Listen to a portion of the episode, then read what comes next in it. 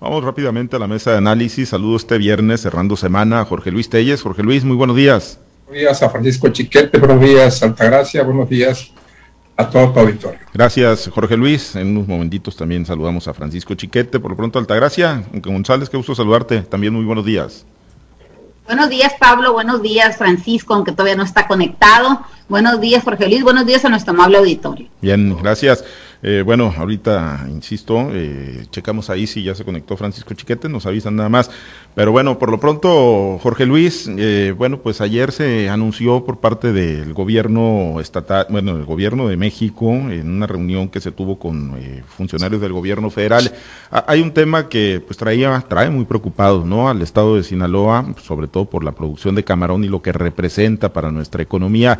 Desde el pasado 1 de junio se implementó, se aplicó un embargo para la exportación de camarón por el tema de los eh, dispositivos excluidores de tortuga. Hubo muchos señalamientos que si esto era producto de que se habían cancelado los programas de inspección y vigilancia por parte del gobierno federal, pero bueno, finalmente eh, parece que le van a meter velocidad a las revisiones, Jorge Luis, y se abre la expectativa de que para la próxima temporada el camarón que se capture en Sinaloa y en todo el país, el camarón silvestre, sí pueda ser exportado a Estados Unidos. Buena noticia, Jorge Luis. Eh, y, bueno, están contrarreloj las autoridades, ¿no? Eh, ¿Confías y crees que se pueda dar el resolutivo favorable y luz verde otra vez para que se pueda dar? Porque digo, cuando se ponen en su papel los estadounidenses en estos temas, ya lo hemos visto con el atún, lo hemos visto con el tomate y lo hemos visto con muchos otros productos mexicanos, cuando se ponen en su papel, pues no hay poder humano, pero en esta ocasión parece que, que muestran más apertura y flexibilidad, Jorge Luis.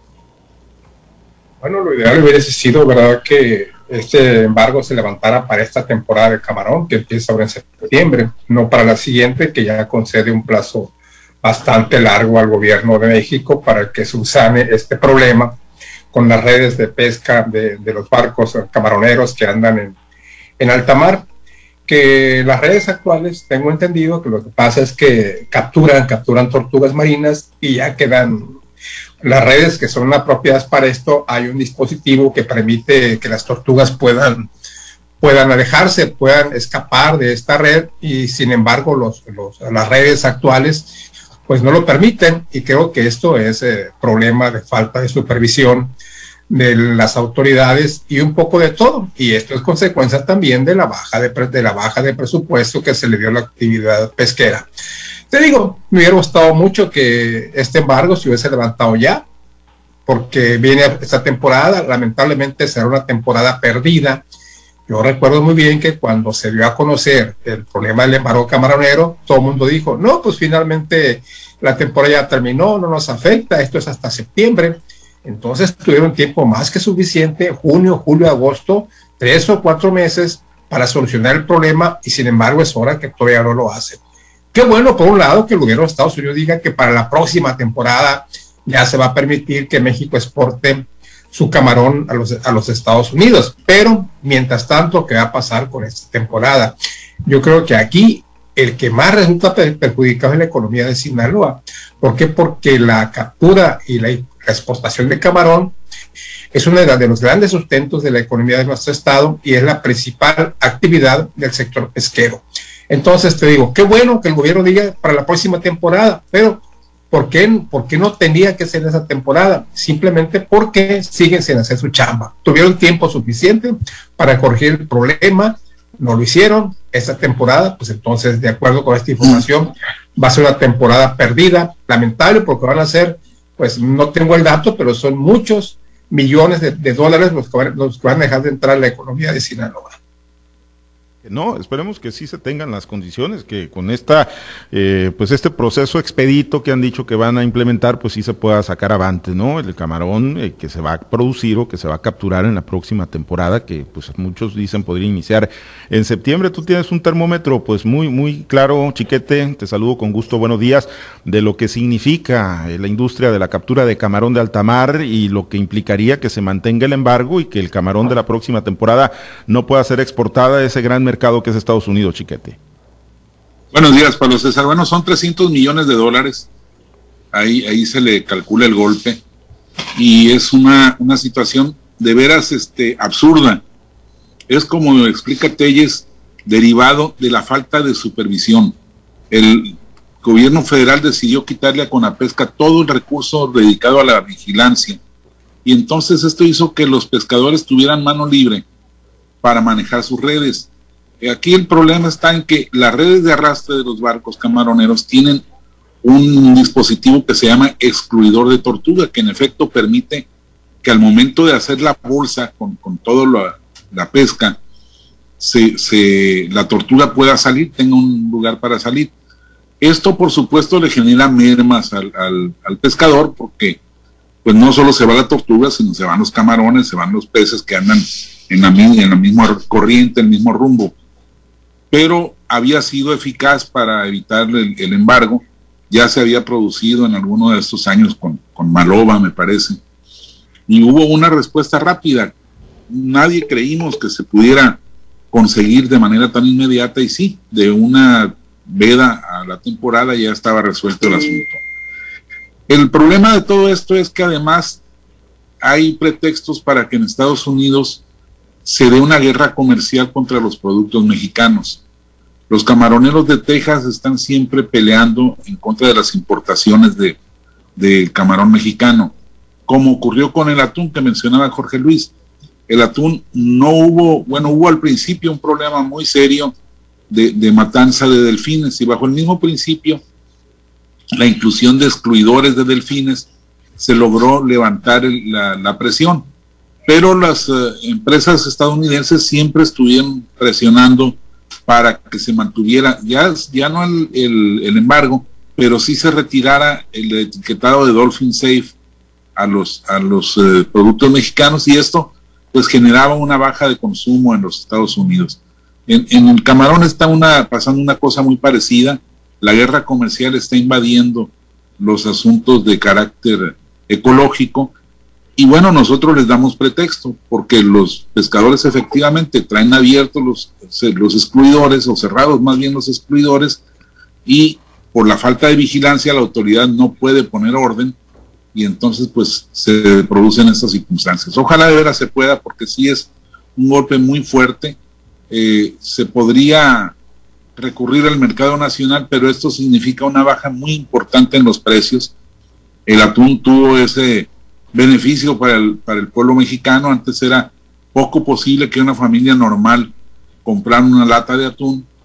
Hoy ya es posible que el atún se consuma pues en diversas variedades, no solo en latas, sino fresco, congelado, eh, ahumado, en fin. Pero el camarón sí es una, una, pues una fuente muy importante de ingresos. La exportación de camarón es una fuente muy importante de ingresos que se puede perder por esa falta de visión, esa idea que tiene el gobierno federal de que si no gasta en algo está ahorrando, cuando en realidad está generando un problema adicional. Sí, y muy grande para la economía sinaloense y para la economía del país, Altagracia, pues sí, y el problema es que si se mantiene la restricción, el embargo, pues va a ser muy complicado que también sobre la marcha encuentren pues nuevos mercados, nuevas alternativas para colocar la producción. Tendría, como dice Chiquete, que quedar en el mercado nacional, desplomaría los precios y le generaría un gran problema a la industria, Altagracia.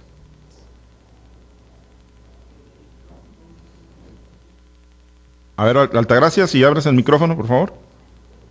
Perdón. Eh, esto viene sucediendo en México año con año con diferentes actividades. Lo han mencionado mis compañeros en el atún, en el aguacate. Eh, tenemos una guerra a los productores agrícolas con el tomate. También la pérdida de estatus sanitario, por ejemplo, para los, los, la exportación de ganado en pie, de los becerros. Entonces estamos viendo que en México es muy fácil eh, omitir la aplicación de alguna norma. Es muy fácil para los que nos dedicamos a las actividades querer engañar a la autoridad y una autoridad que siempre está de modo de cómo no hacer las cosas y tratar de engañar al consumidor que se encuentra más allá de nuestras fronteras. Creo que con la, los acuerdos comerciales que se firmaron en el tratado con Estados Unidos y Canadá, hay una serie de normas y restricciones que le prohíben a México eh, estas prácticas que van en contra de la sustentabilidad y en contra del medio ambiente. Hay otras especies amenazadas que también han sufrido las mismas eh, protecciones y también los pescadores de, esas regiones han estado también bajo esta estricta vigilancia de la del consumidor principal que es Estados Unidos.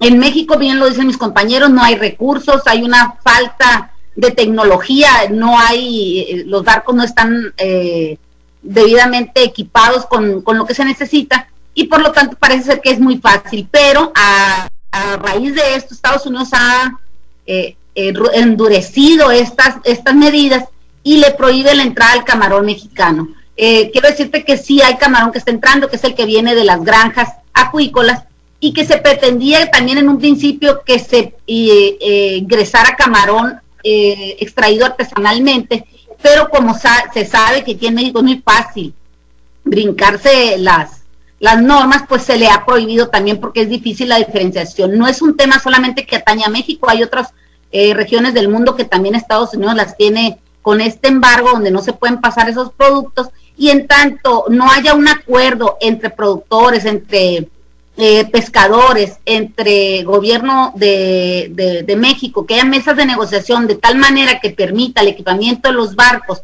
de que se tenga de veras una, una competencia leal una competencia abierta con nuestros competidores más fuertes, que son Estados Unidos, pues difícilmente se lograrán este tipo de cosas. En México no hay apoyos a la pesca, acuérdense que se le quitó el subsidio al diésel, no tenemos eh, una línea eh, en los eh, financiera que nos permita ir soportando este tipo de, implementación de tecnología y tampoco tenemos apoyos de parte del gobierno que fomenten estas actividades.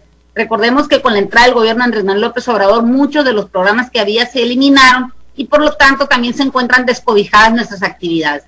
Eh, va a ser un trabajo arduo, como bien se dice, no es posible que a la apertura de la veda en el mes de septiembre con esto ya, ya contemos con esta, eh, esta reglamentación cumplida y por lo tanto eh, la industria se verá seriamente afectado y con eso la economía del Estado, porque este Estado de Sinaloa depende en una gran, en una gran mayoría de, la entrada del ingreso de las actividades agropecuarias, pesqueras, agrícolas y en otro eh, gran sentido también el turismo que en estos momentos se encuentra golpeado por el tema de la pandemia. Entonces, en tanto la simulación por parte de las autoridades y el desentendimiento que tienen los eh, pescadores o los productores de, este, de estas especies, pues vamos a seguir teniendo este tipo de problemas. Aquí hay una falta de compromiso y una omisión total eh, y sobre todo también pues una eh, tratar de engañar a nuestro competidor que en este caso es Estados Unidos y sabemos que pues estamos en las grandes ligas y tenemos que cumplir eh, y con lo que nos han marcado o con lo que nosotros hemos aceptado en esas mesas de negociación como es el Tratado de Libre Comercio o el Tratado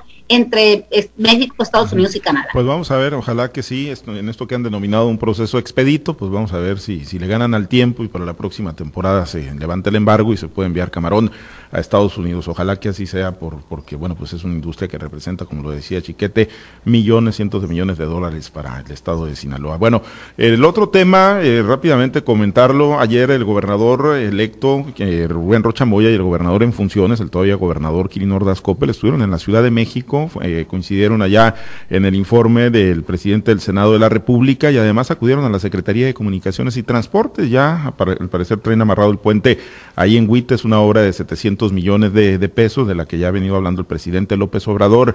Pero bueno, llama la atención cómo siguen muy tomados de la mano, siguen pues en esa sinergia, siguen pues ahora sí que trabajando en equipo el gobernador Kirin Ordaz y el gobernador electo Rubén Rochamoya, eh, lo que no estamos viendo en muchos municipios, pero ellos, bueno, sí lo están haciendo, están mandando esos mensajes de unidad y de trabajo conjunto. Jorge Luis, yo no sé, eh, pues ahí con la experiencia, ¿no? De los años y de pues reportear tantas transiciones de gobierno, si, si lo habías visto, ¿no? Si con Maloba, digo, con Maloba y con Quirino, pues yo no recuerdo que haya sido así.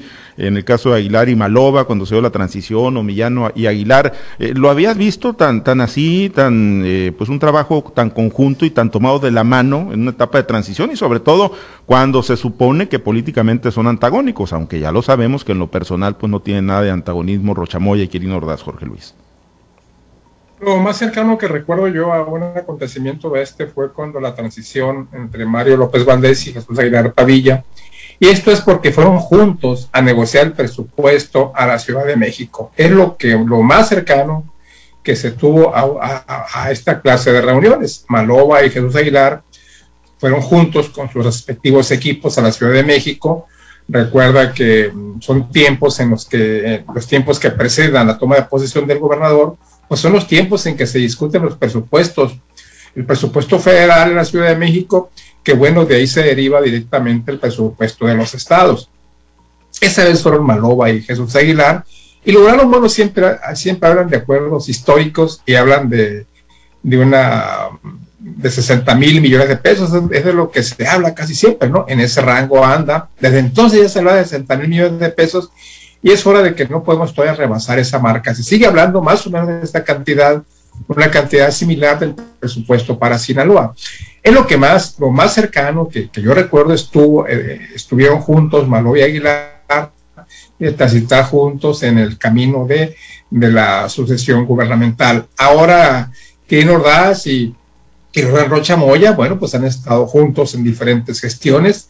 La última de ellas eh, apenas el día de ayer con, con, el subsecretario de Comunicaciones y Transportes, en la cual se tomó el acuerdo, al parecer, de destrabar ya el proyecto que habla del puente este sobre la presa Huites. No sé si sea sobre la presa, no me parece descabellado pensar en un puente sobre la presa, me imagino que pasará por un lado de la presa. Imagínate pensar en que pase de cruce de lado a lado la presa Huites pues sería una obra monumental. Desconozco yo el proyecto, como que me brinca cuando dicen que es sobre la presa Huites. Yo pienso que es por ahí. Y lo importante de esta obra es que esto sería ya em, destrabar, destrabar el muro que existe para hacer realidad la carretera largamente soñada de Topolobampo hasta Chihuahua. Ese es el punto oscuro que hay por ahí si esto se soluciona, como ya se, como ya se comprometió el funcionario ante gobernador electo y gobernador saliente, bueno, pues ha sido un gran paso hacia esta obra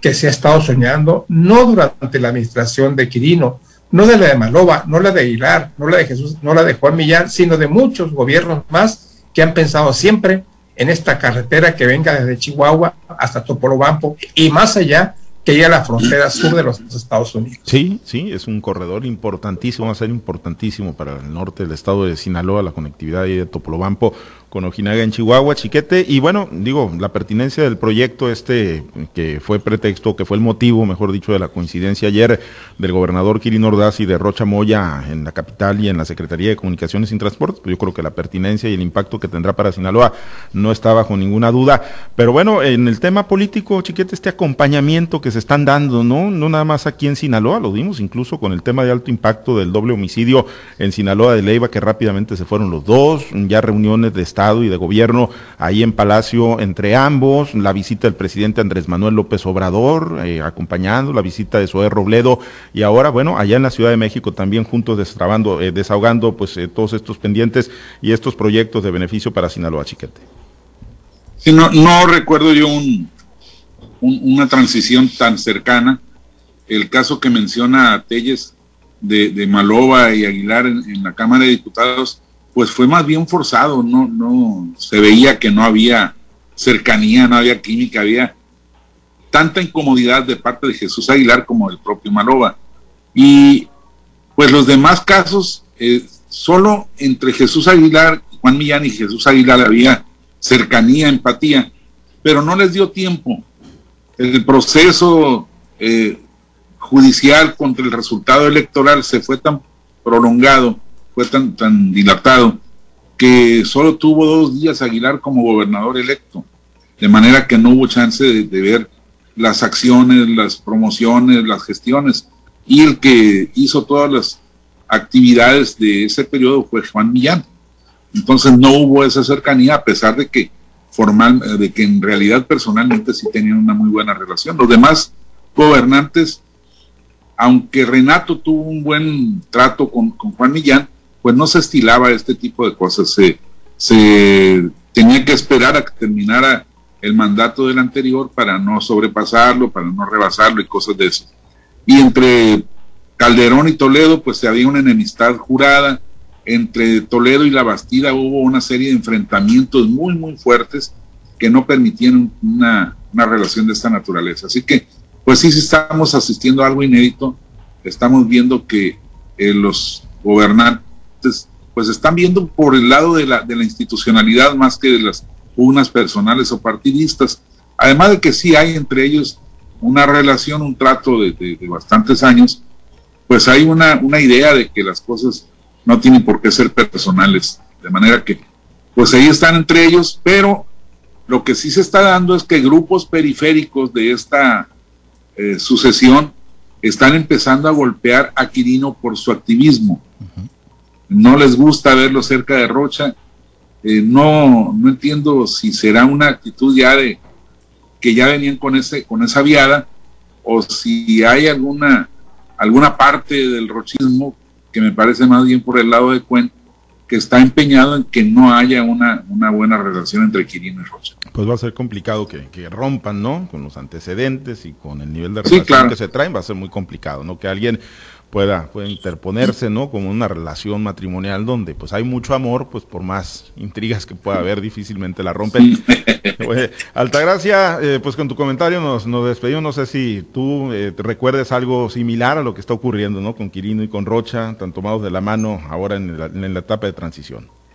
No, definitivamente que no. Esto ha sido algo inédito. Ya se dice que el gobernador Quirino Ordaz Coppel está más, está más bronceado por su cercanía con Rubén Rocha que con las visitas al puerto de Mazatlán. Está más moreno, entonces, está más eh, moreno. Definitivamente que es algo que no se había visto, habíamos visto suficientes encontronazos, acuérdense las persecuciones que hubo del gobierno de Aguilar hacia los Malobas y de los Malobas hacia los Aguilares, entonces eh, había sido una situación de bastante eh, fricción entre los entre el gobernador saliente y el gobernador entrante. Qué bueno por Sinaloa que haya este transcurrir terso, eh, amigable y amistoso que le permita eh, un, un, transitar a Sinaloa hacia un nuevo gobierno, ¿no? Ojalá y sea para el beneficio de los ciudadanos y no para cubrir las espaldas o para borrar los posibles problemas que pudiera tener el gobernador saliente, que en este caso sería Quino Ordaz Coppel. Pues sí. eh, los trabajos que se hagan, pues siempre son beneficiosos. Definitivamente que no va a ser sencillo, como siempre lo hemos dicho, no va a ser sencillo un gobierno donde eh, hay tanta apertura hemos visto que Rubén Rocha Moya le abrió la puerta a expriistas, a expetistas, a exterredistas, y cuando el circo está lleno de romanos, pues cuando llega un cristiano, pues se lo van a acabar, eso, es lógico, ¿no? Entonces creo que realmente por ahí va la cosa, creo que están tratando, por lo pronto el gobernador Quirino Ordaz tratando de que su salida sea lo menos problemática posible, y también el gobernador electo lo que quiere es que su transitar a la llegada al tercer piso del gobierno del estado, pues sea de la misma manera. No, no me acuerdo, yo no, no tengo tanta experiencia como mis compañeros que me antecedieron en la palabra, pero sí recuerdo lo que pasó de Aguilar a, perdón, de Millán Aguilar, de Aguilar a Maloba, y también pues de Maloba a Quirino Ordazcope, ¿no? Hay muchas cosas que hay este, todavía en el camino esperamos que, que sean para el bienestar de nosotros, y no para el grupo que lo está moviendo. Bien, ni la experiencia ni los años, Altagracia. No, no, claro que no nos dijo viejitos. elegantemente, pero yo no se lo voy a decir, yo no se lo voy a disfrazar. Les dijo viejitos. Nos dijo, nos dijo viejitos y tiene razón. No, experimentados. experimentados. Muy bien. Y al gobernador le dijiste moreno, ¿eh? que andaba muy bronceado, moreno, bronceado. Bueno, gracias, nos vamos, Altagracia. Excelente fin de semana. Que tengan excelente fin de semana todos. Gracias, gracias. Jorge Luis. Muy buen fin de semana. Igualmente, muchas gracias a todos. Gracias, Chiquete. Buen, Buen fin, de, semana. saludos a todos. Gracias a los compañeros operadores en las diferentes plazas de Grupo Chávez Radio. Muchas gracias también a Herberto Tormenta por su apoyo en la producción y transmisión de Altavoz TV Digital. Nos despedimos. Soy Pablo César Espinosa. Le deseo a usted que tenga un excelente y muy productivo día.